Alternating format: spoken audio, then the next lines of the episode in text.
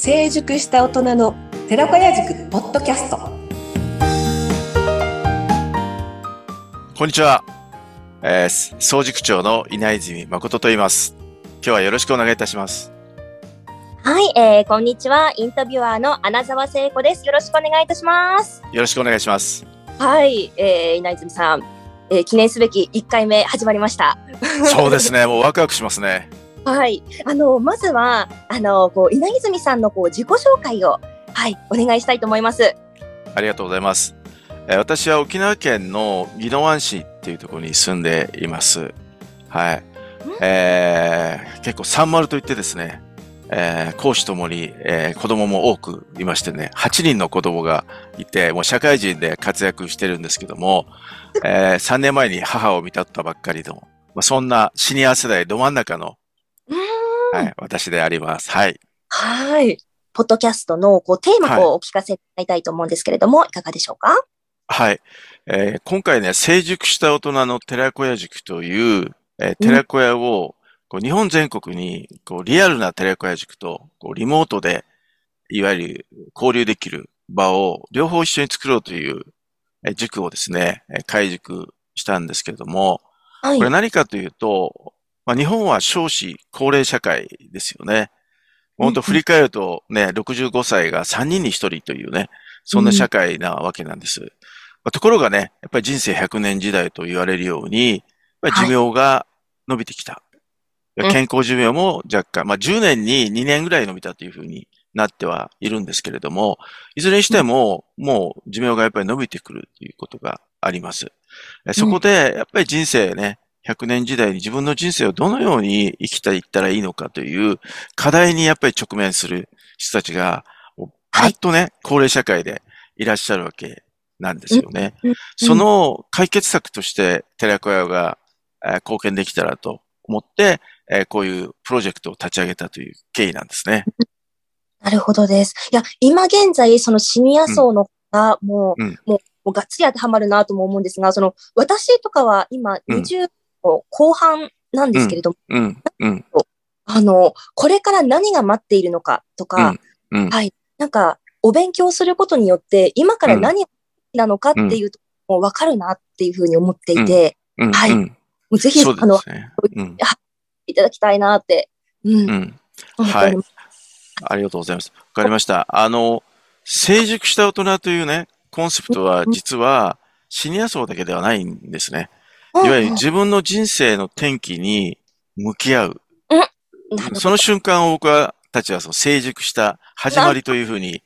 あの、伝えているわけなんですね。ただ、うん、やっぱり社会課題が少子高齢社会ということで、そこに目を向けることで、多くの人たちが、えどんな、これから未来、人生100年時代になるんだろうと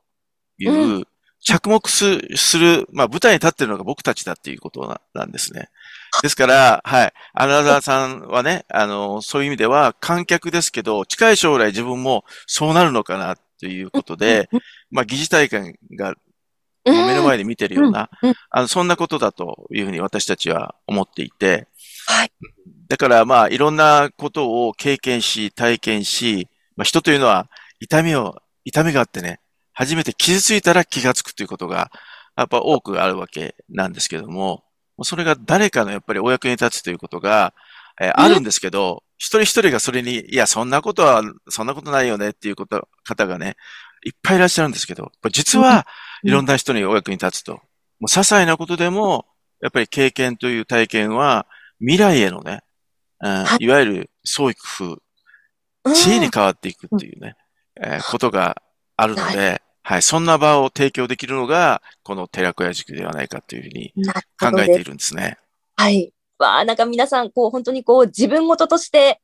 うん、うん、欲しいですね。なんかあの、えっ、ー、と、今後、あの、どんなふうに展開していこうとお考えですか、うん、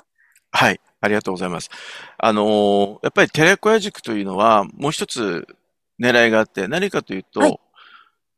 2040年には、実は、実は自治体が消滅すると言われています。半分以上の自治体がなくなる。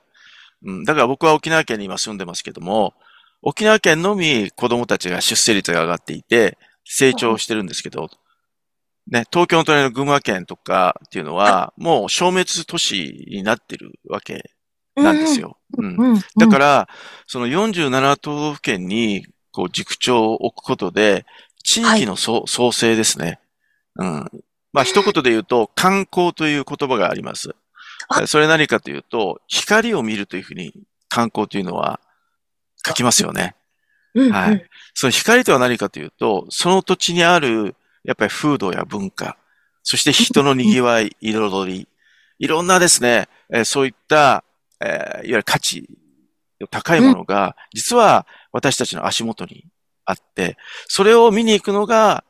光を見る観光なんですね。なるほど。うんですから、やっぱり今コロナ禍になって、なかなか海外に行ったり来たりできない。で、高齢社会になって移動という手段が、えーまあネットワークを使ったこういうね、リモートでの機会も増えていく。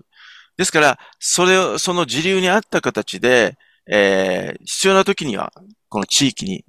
光を見にね、人との賑わい、伝統文化、風土、美味しい食べ物、旬なもの、そういったものを感じに47都道府県を回って交流する。そうすることによって、地域もね、光が輝いていく。そして、他の人が、と一緒に交流することによって、さらに輝きがね、増していく。うん。そんな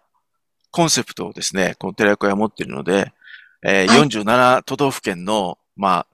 侍というのか、えー美女というのかね、いろんな、えー老若男女問わずですね、えーそこに塾長を置いて、このコンセプトでみんなで日本を盛り上げていって、この未来をね、みんなで作る一つの、なんて言うんでしょう、提案って言いますかね、解決策の一つになればというふうに考えているわけなんですね。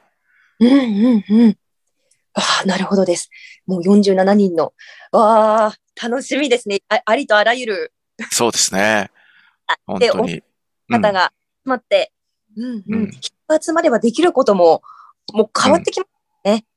うんそうなんですよね。はい。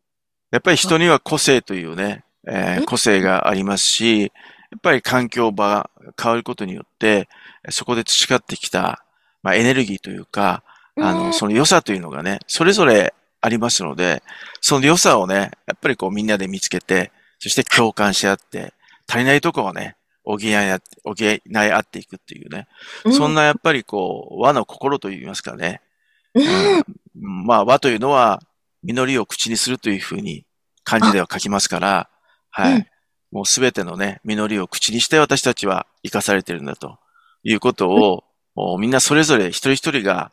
えー考えね、行動して、そして交流していく。そんな日本を、まあ、見ることでね、やっぱり世界へ貢献するこの和の心というね、えーことも、えーこの寺子屋ではね、それぞれが、それぞれの緑を口にして、それぞれの光を持って、えーお伝えしていく。そして、人生100年時代のいろんな解決策を具体的に選択肢として提案していく。ねうんそんな場になりますので、本当に大いにね、期待してほしいですよね。はい。確かにもうね、これからもういろんなこう塾長の方の話も聞けるというのが、もう本当に楽しみです。はい。今後ともよろしくお願いいたします。はい、ありがとうございます。ありがとうございます。